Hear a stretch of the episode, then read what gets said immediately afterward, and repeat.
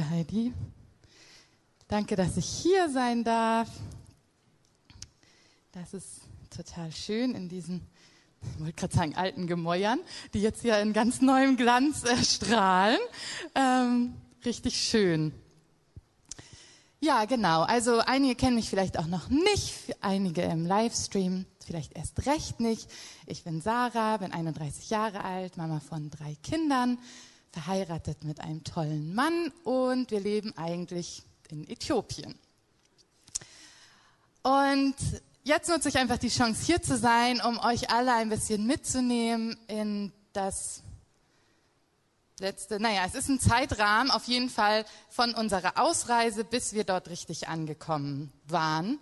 Ähm, häufig sind Predigten ja so aufgebaut, dass man jetzt so einen Bibelvers oder Abschnitt vorliest und dann überlegt man sich als ähm, Predigerin, was sagt das jetzt für den Alltag der Zuhörer. Und ich möchte das jetzt heute ein bisschen andersrum machen, ähm, weil Gott das mit mir so andersrum gemacht hat. Ich komme jetzt mal erst vom Leben und erst von meiner Geschichte und dann dazu, was Gott da hineingesprochen hat. Und ich bin mir sicher, dass er dadurch meine Geschichte jetzt heute benutzen kann, um das auch in dein Leben zu sprechen und um auch dir den Mut zu machen, den er mir gemacht hat damit. Ich habe ähm, euch mitgebracht ein Zettel, den seht ihr schon ein kleines Stückchen auf der nächsten Folie. Es ist ein DIN A4-Blatt. Ende letzten Jahres habe ich mich irgendwann hingesetzt und einfach mal so reflektiert, wie war das, seitdem Gott uns gerufen hat, was ist passiert mit mir, ähm, welche Prozesse bin ich so durchlaufen und habe das dann so aufgemalt.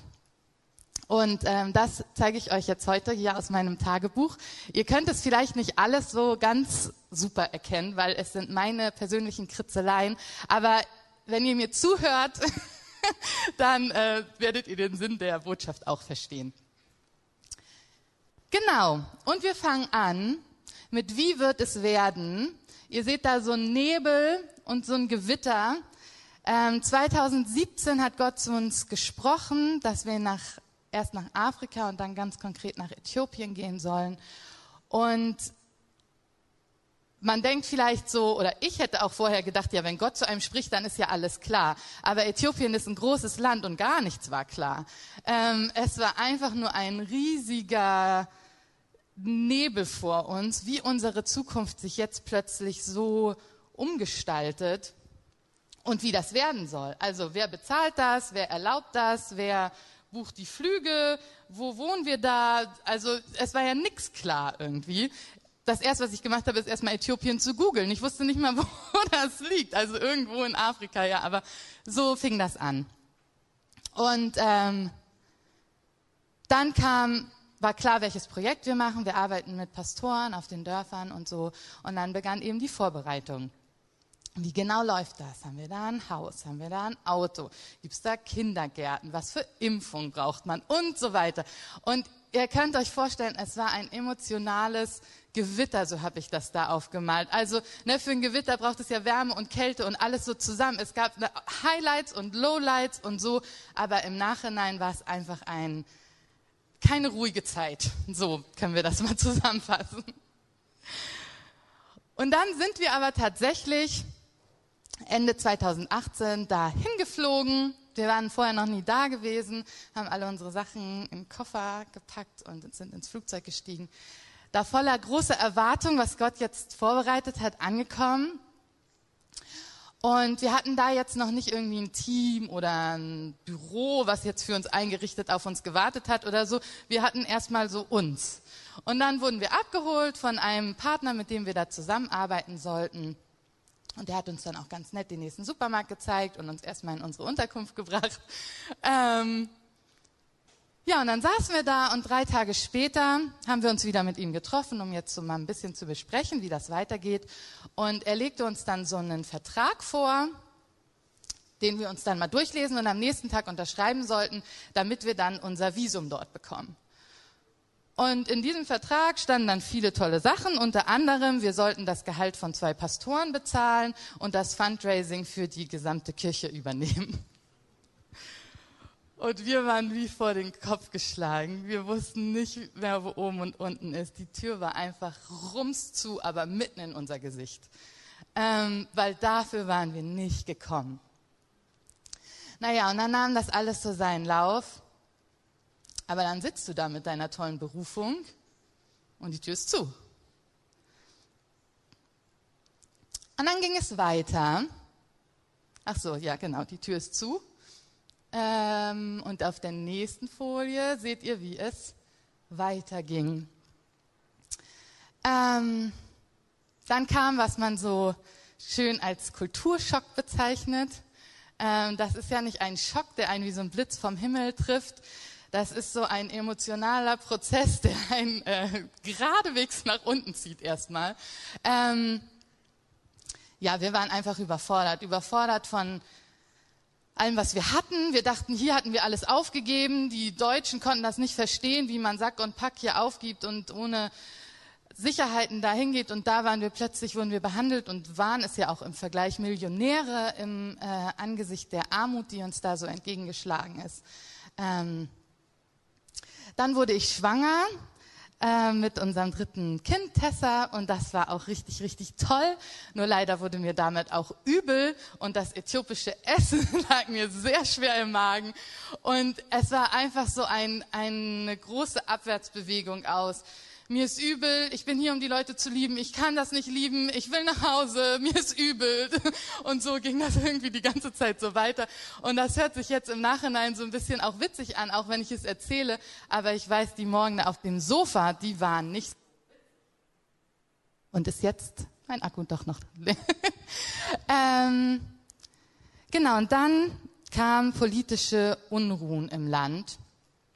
Und unser Internet wurde abgestellt, Telefone wurden abgestellt.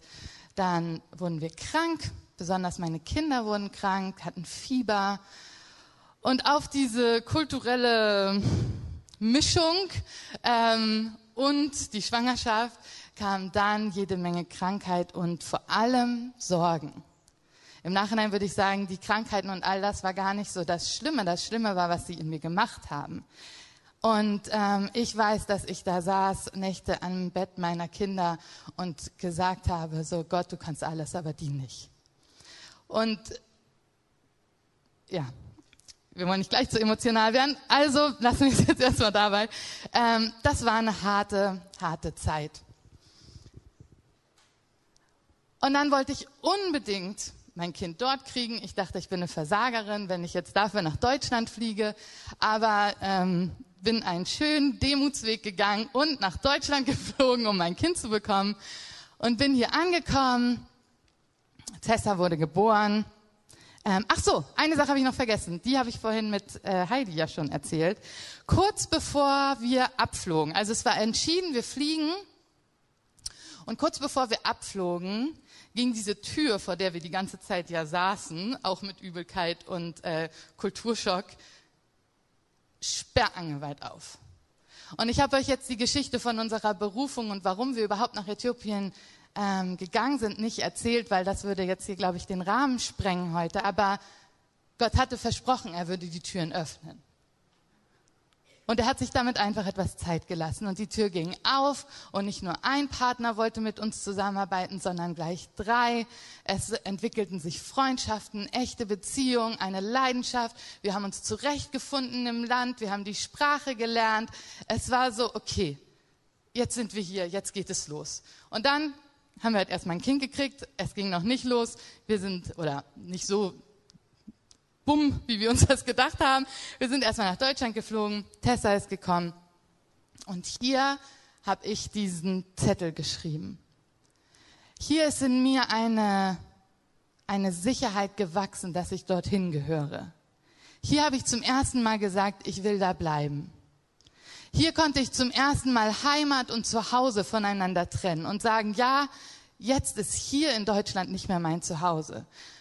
Hier habe ich mich erholt. Die ganzen Schwangerschaftshormone waren weg. Ich konnte wieder essen und irgendwie auch wieder denken. Ähm, und konnte klar sehen. Aus diesem Tal ging es langsam wieder bergauf.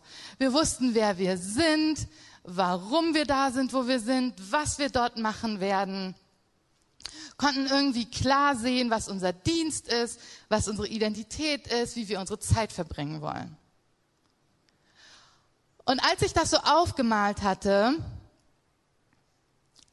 war es so, als würde Gott sagen, und jetzt sag ich dir dazu, was ich gesehen habe. Und ich möchte euch einen Psalm vorlesen. Psalm 23, ein Psalm Davids.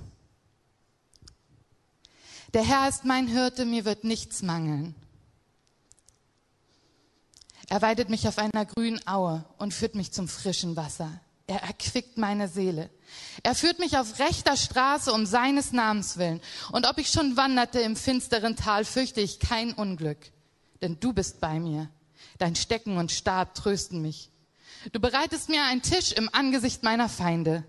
Du salbst mein Haupt mit Öl. Du schenkst mir voll ein. Gutes und Barmherzigkeit werden mir folgen, mein Leben lang. Und ich werde bleiben im Hause des Herrn, immer da. Und es war so, als würde Gott diesen Psalm im Rückblick durch meine Zeit weben. Wir lesen ja oft die Bibel, wenn wir gerade konkret irgendeine Not haben oder irgendeine Frage oder so. Und dann lesen wir die, was sagst du mir heute und was sagst du mir für meine Zukunft und Gott, was willst du von mir?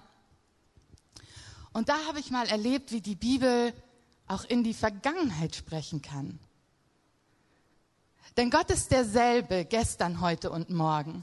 Und er ist nicht nur mein Gott der Zukunft, er ist auch der Gott, der mich mit meiner Vergangenheit versöhnen kann. Und dich auch. Und er hat mir gezeigt, dass da, wo ich mich gefragt habe, wie wird es werden? Als ich noch überhaupt die nicht sehen konnte über die Zukunft, als ich mich im Nebel und im Gewitter und überall gesehen habe, da war er mein Hirte. Und er wusste, mir würde nie etwas mangeln. Und das fällt uns oft schwer in der Situation. Ich meine ganz ehrlich, jeden Tag der Vorbereitung hat es mir nicht gemangelt. Es war alles in Ordnung. Aber in meinem Kopf, in meinen Sorgen und Gedanken über die Zukunft war immer die Frage, wird es mir auch an nichts mangeln? Wird das okay gehen? Wie wird es werden? Er hat bewiesen, dass das wahr ist. Er hatte für alles gesorgt. Natürlich haben wir auch dafür gearbeitet, aber aus eigener Kraft hätten wir das nicht schaffen können. Er hat dafür gesorgt, dass es genug Menschen gab, die sich dafür begeistern lassen haben, genug Spender, die dieses Projekt finanziert haben. Und nicht nur das, wir dachten, wir würden hinfliegen und wir müssen uns dann ein Haus suchen und so weiter. Aber als wir ankamen, hatte schon jemand für uns ein Haus besorgt, auf das es hunderte von Bewerbern gab. Und wir hatten es einfach so bekommen, ohne überhaupt persönlich da gewesen zu sein. Wir haben ein Auto dort, wo uns die Leute fragen, weil es dürfen keine Autos nach Äthiopien so einfach importiert werden. Deshalb ist es nicht so einfach. Wo wie seid ihr denn an dieses Auto gekommen? Ihr seid doch noch gar nicht so lange her. Und hier, und wir müssen einfach sagen, Gott hat uns versorgt. Er hat das, was er versprochen hat, wahrgemacht. Der Herr ist und war mein Hirte und es hat mir an nichts gemangelt. Und als die Tür zu war und wir uns da schon gefragt haben, ob wir jetzt Gott falsch verstanden haben, ob wir uns verhört haben, ähm, wie das jetzt sein kann, dass er uns da hinschickt und dann ist erstmal irgendwie Stillstand. So, da sagt er, er führt mich auf rechter Straße um seines Namens willen. Und er hat mich auf rechter Straße geführt um seines Namens willen. Nicht auf einfacher Straße, auch nicht immer auf der bequemsten Straße, aber auf genau der richtigen Straße für mich. Auf der besten Straße für mich hat er mich geführt. Es hätte keinen besseren Weg gegeben für mich, als da vor dieser Tür zu sitzen denn wenn Gott eine Tür zuschließt, heißt das nicht, dass sie für immer zu ist. Manchmal heißt es nur, dass er möchte, dass wir eine Weile vor dieser Tür sitzen und ihm zuhören, was er zu sagen hat. Dass er uns bereit macht, zu den Menschen zu werden, die durch diese Tür durchgehen können. Dass wir dort von ihm verändert werden können, damit wir dann bereit sind für das, was hinter der Tür auf uns wartet.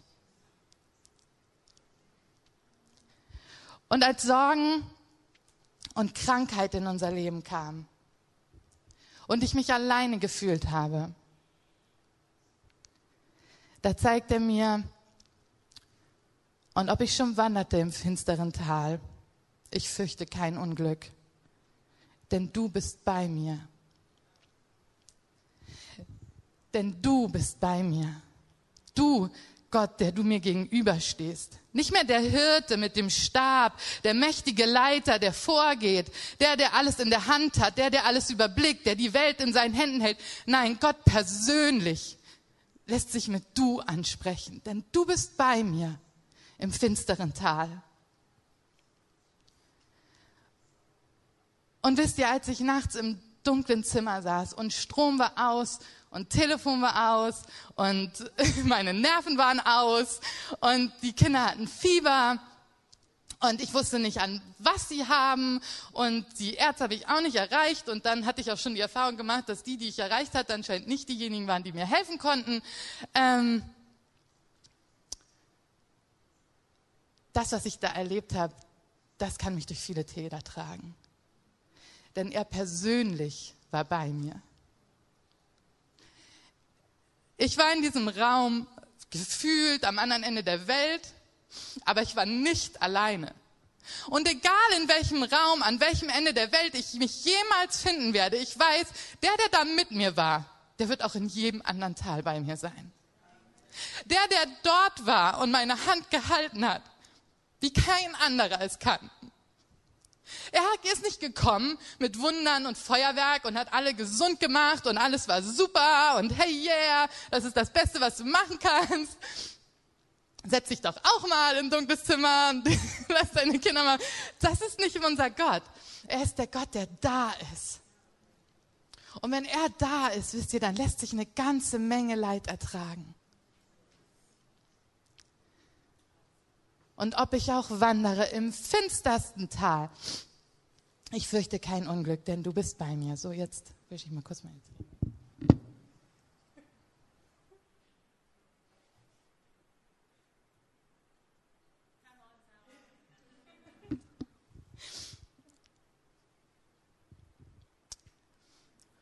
Und wir sind ja nicht im Tal geblieben. Ich glaube, Gott führt uns nicht durch Täler, weil sein Ziel das Tal ist. Aber ich glaube, er weiß, dass auf jedem Weg nach oben auch ein Tal auf uns wartet. Und er fürchtet sich nicht dafür und davor. Und wir brauchen es auch nicht. Und er war durch dieses Tal mit uns durchgegangen. Und der Gott, der das Tal kennt, der kennt auch den Weg auf die Höhe. Der Hirte, der uns durch ein Tal führen kann, der kann uns auch wieder da hinausführen. Und dann hatte ich wieder klare Sicht und eine klare Identität. Er weidete mich auf grünen Auen und führt mich zum frischen Wasser. Er erquickt meine Seele. Er ist auch der Gott, der uns sich erholen lässt nach so einer anstrengenden Zeit. Er ist der Gott, der uns gut zuredet. Er ist der Gott, der weiß, dass wir so viel verloren haben, dass wir jetzt auch wissen, dass da oben alles, was wir haben, er ist. Dass der Grund, weshalb wir jetzt wieder klar sehen können und wissen, wer wir sind und warum, nur er ist. Nicht unsere tolle Leistung, nicht, dass wir das alles richtig gemacht haben, sondern weil er Gott ist, weil er der gute Hirte ist. Und jetzt spricht er in die Zukunft. Gutes und Barmherzigkeit werden mir folgen mein Leben lang. Und ich werde bleiben im Hause des Herrn immer da. Und er hat das wahrgemacht, was er versprochen hat. Er kann sich nicht untreu sein, er ist sich treu. Und wisst ihr, meine Zeichnung hört dort auf. Aber ich predige das zu euch und zu mir aus dem nächsten Tal. Denn dass wir jetzt hier sind, dass Corona und Rassismus die Welt erschüttern, dass so viele Dinge passieren, die unser Herz schmerzen lassen, alleine nur, wenn wir die Nachrichten gucken.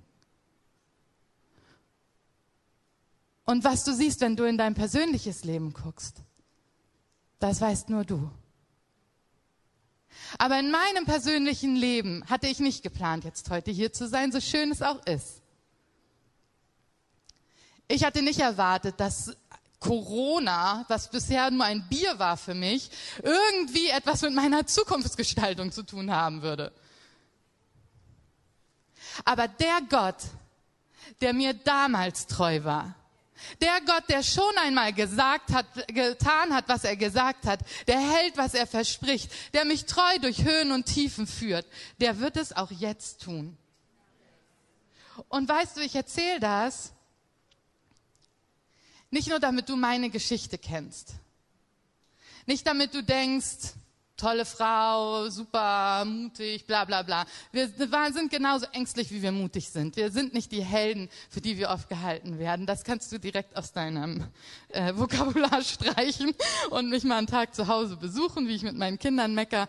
Und dann ähm, können wir uns wieder in die Augen gucken. Der Gott, der dir treu war in deiner Vergangenheit, der ist dir auch in deiner Zukunft treu. Überlege mal, du sitzt heute hier. Was hätte das alles verhindern können? Überleg mal, was er dir schon Gutes getan hat, wohin er, wodurch er dich schon geführt hat, dass du heute auf deine Vergangenheit zurückgucken kannst und sagen kannst, ich bin hier. Mein Gott und ich, wir sind diesen Weg gegangen.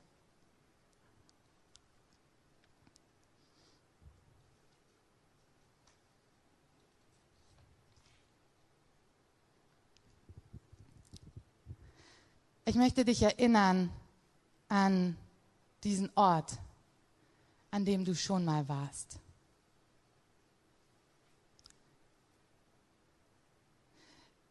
Vielleicht hilft der Heilige Geist dir, dich zu erinnern, an welchen Punkten du schon standst. Und vielleicht kannst auch du heute die Bibel einmal im Rückspiegel lesen. Vielleicht kannst du sie zu deinem eigenen Herzen sprechen lassen.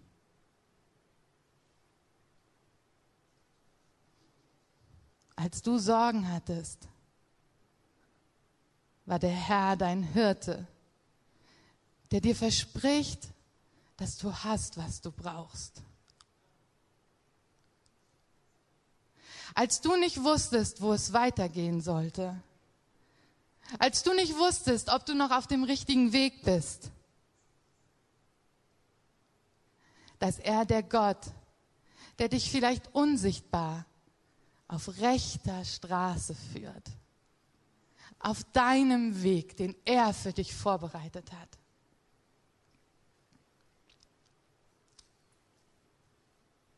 Als du dich gesorgt hast, vielleicht auch um Krankheiten, vielleicht um einen Job, vielleicht um einen Partner, vielleicht um die Zukunft, vielleicht um Familienmitglieder, Und vielleicht hast du dich gefragt, warum und wieso und warum es nicht einfach besser geworden ist und dass Gott doch Wunder tun kann und warum du die noch nicht gesehen hast. Aber lass mich mal deine Augen in diesem Moment in deiner Vergangenheit dafür öffnen, dass vielleicht jemand neben dir stand. Vielleicht warst du nicht so allein, wie du gedacht hast. Vielleicht warst du nicht so verloren, wie du gedacht hast. Vielleicht stand Gott höchstpersönlich neben dir. Denn er weiß, dass du durch ein finsteres Tal nicht alleine gehen kannst. Er mutet dir das nicht zu. Er ist bei dir. Gestern war er bei dir, vorgestern. Und er wird es auch immer sein.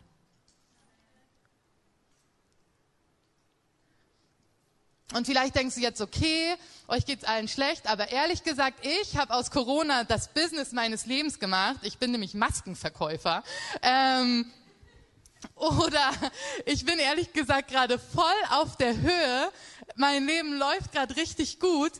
dann will ich auch dir sagen, das ist nicht deine Schuld. Denn Gott hat dich dorthin geführt. Er weidet dich auf grünen Auen. Wenn es deiner Seele gut geht, dann weil er dir Gutes tut, weil er dir Gutes auf den Weg gelegt hat, weil er gerade findet, dass für dich gerade eine Zeit angesagt ist, in der es dir gut gehen soll. Und Gutes und Barmherzigkeit sollen dir folgen dein Leben lang.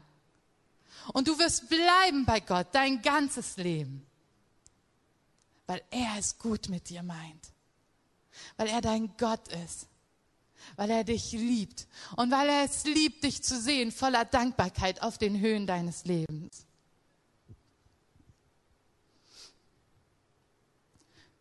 Und vielleicht kannst du auf der Höhe stehen und Gott auch danken, dass er dich durch die Tiefen geführt hat, die schon hinter dir liegen.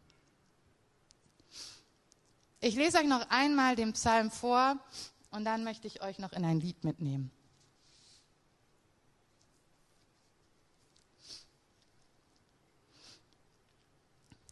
Der Herr ist mein Hirte.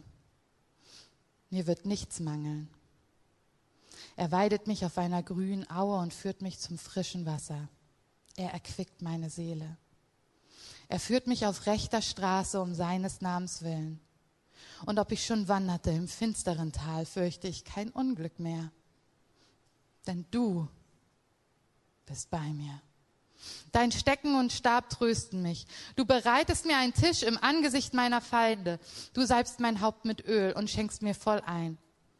Gutes und Barmherzigkeit werden mir folgen mein Leben lang. Und ich werde bleiben im Hause des Herrn, immer da. Du kannst dir das zu Hause auch nochmal in einer moderneren Übersetzung durchlesen. Aber ich fand diese jetzt für heute schön. Und ich habe, nachdem ich diese Predigt geschrieben habe, ein Lied gehört, das einfach alles, was ich gerade zusammen äh, gesagt habe, zusammenfasst, nur mit Musik. Ähm, und ich möchte es einfach heute mit euch teilen. Wir haben das als Video hier und es ist auf Englisch. Deshalb lese ich es euch einmal auf Deutsch vor, damit alle das gut verstehen können. Das Lied heißt The Story I Tell die Geschichte, die ich erzählen werde. Vielleicht auch die Geschichte, die du erzählen wirst, wenn du einmal von dieser Phase erzählst, in der du heute stehst. Vielleicht die Geschichte, die wir alle erzählen werden, wenn wir an diesen Moment in der Geschichte denken werden, in der eine Pandemie unser ganzes Land, die ganze Welt lahmlegte. Vielleicht auch die Geschichte, die wir erzählen werden, was daraus geworden ist, als Menschen in den USA die Straßen auseinandergenommen haben, weil es so nicht mehr weitergehen kann. Vielleicht ist es die Geschichte, die wir erzählen werden von den tiefsten Tälern, aus denen Gott uns auf die höchsten Höhen geführt hat. The Story I'll Tell von Maverick Worship. Diese Stunde ist dunkel. Und es ist schwer zu erkennen, was du da machst, hier in den Ruinen und wohin das führen wird. Oh, aber ich weiß, dass ich im Laufe der Jahre auf diesen Moment zurückblicken werde und dann deine Hand darauf sehe. Dann werde ich wissen, dass du hier warst. Und ich werde von den Kämpfen, die du gewonnen hast, berichten.